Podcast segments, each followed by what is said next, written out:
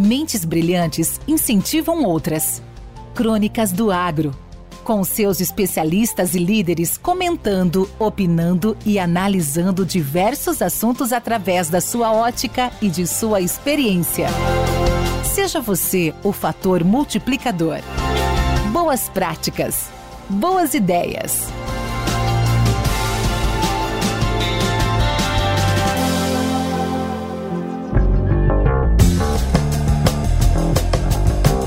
Meu nome é Guilherme Braz, sou professor da Faculdade de Agronomia da Universidade de Rio Verde, sediado em Rio Verde, estado de Goiás.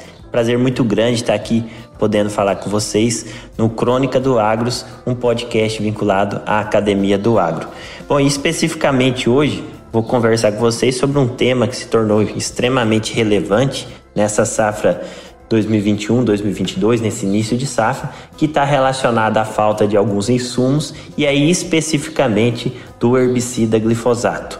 O glifosato, como é de conhecimento geral, hoje é o produto sanitário ingrediente ativo com maior volume de comercialização a nível global, considerando todas as classes de defensivos, né, os fungicidas, os herbicidas e os inseticidas. E é isso já nos traz a importância que este ingrediente ativo apresenta em relação às práticas de manejo nas principais culturas exploradas no nosso país.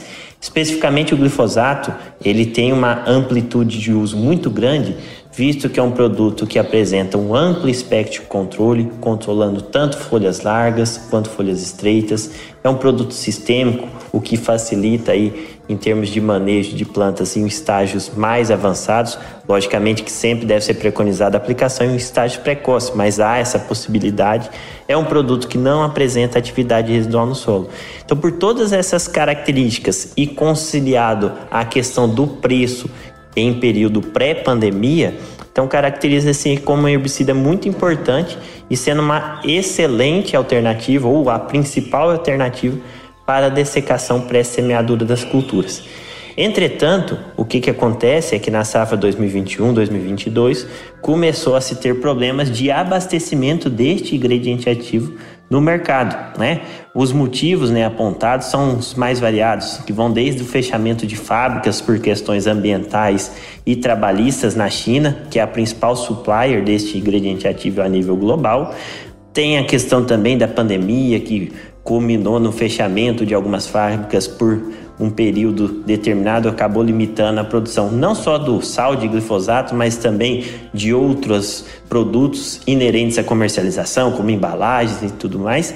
E também a questão da crise energética que está ocorrendo na China, que também tem culminado nos apagões e dificultado a produção. Independente dos motivos, o fato é, hoje o produtor está enfrentando a falta deste ativo e o cenário, ao que tudo indica, pelo que se tem falado, é de que ele não vai se anormalizar num curto espaço de tempo. E aí essa falta de glifosato no mercado, que é a nossa base do manejo de plantas daninhas, nos traz a oportunidade de fazer algo diferente. Lógico que de uma forma forçada, mas traz a oportunidade de talvez tentar medidas, adoção de medidas para melhorar o manejo de plantas daninhas e diminuir a dependência exclusiva do glifosato.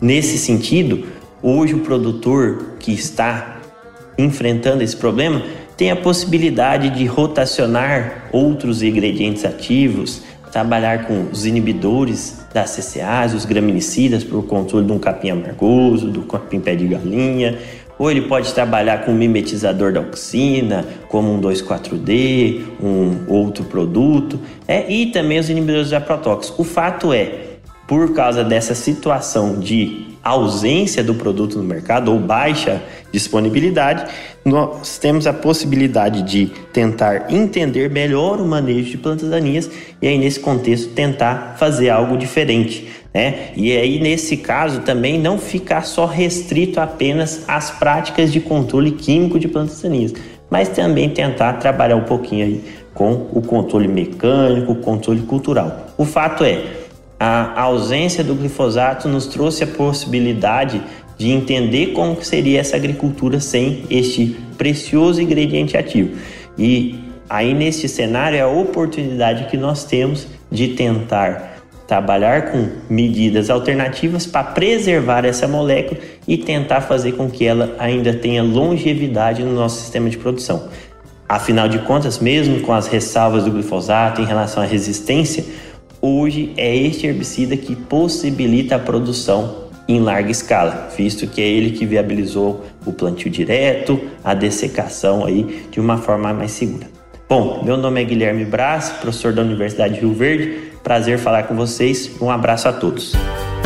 Com temas expressivos e dinâmicos, esse intercâmbio semanal visa oferecer um melhor desenvolvimento em suas habilidades profissionais e nas atividades e práticas do seu cotidiano. Somos da Academia do Agro, o podcast para todos aqueles apaixonados pelo agronegócio.